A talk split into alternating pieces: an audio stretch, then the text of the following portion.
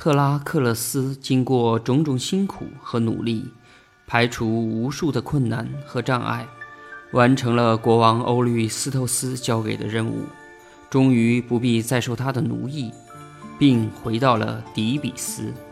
他由于在疯狂时杀害了自己跟妻子莫加拉所生的几个孩子，因此再也不能跟妻子生活在一起。后来，当他的爱侄伊俄拉俄斯表示愿意娶莫加拉为妻时，赫拉克勒斯点头答应了。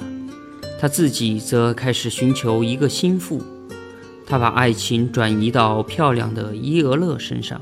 她是优庇阿岛的俄卡利亚国王欧律托斯的女儿。赫拉克勒斯童年时曾跟欧律托斯学习剑术。有一天，国王宣布。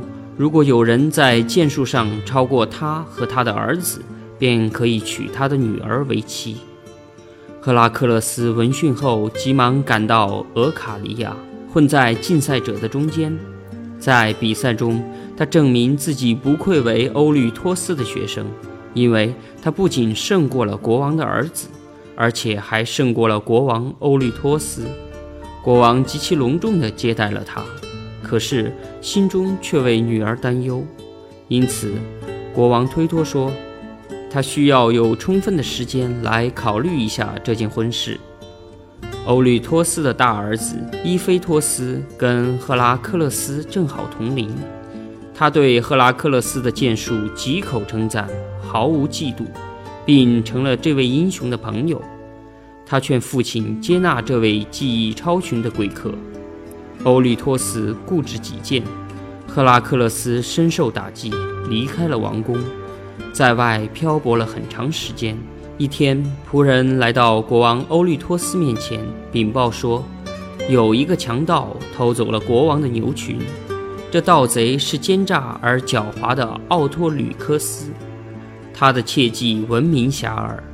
可是欧律托斯却不相信，愤怒地说：“这不会是别人。”一定是赫拉克勒斯干的，他是杀害自己孩子的刽子手。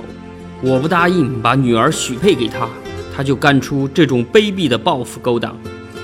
伊菲托斯极力为他的朋友辩护，委婉地劝说父亲，并表示愿意和赫拉克勒斯一起去寻找被偷掉的牛。赫拉克勒斯看到伊菲托斯来找自己，非常高兴，他热情地接待了王子。并答应一起去寻找被偷走的牛，但是他们一无所获，只好往回走。当他们爬上提任斯的城墙，想从高处查看丢失的牛时，赫拉克勒斯的疯病突然发作了。愤怒的赫拉使他失去理智，把忠诚的朋友伊菲托斯看作是他的父亲的同谋，狂暴地把伊菲托斯从高高的城墙上推了下去。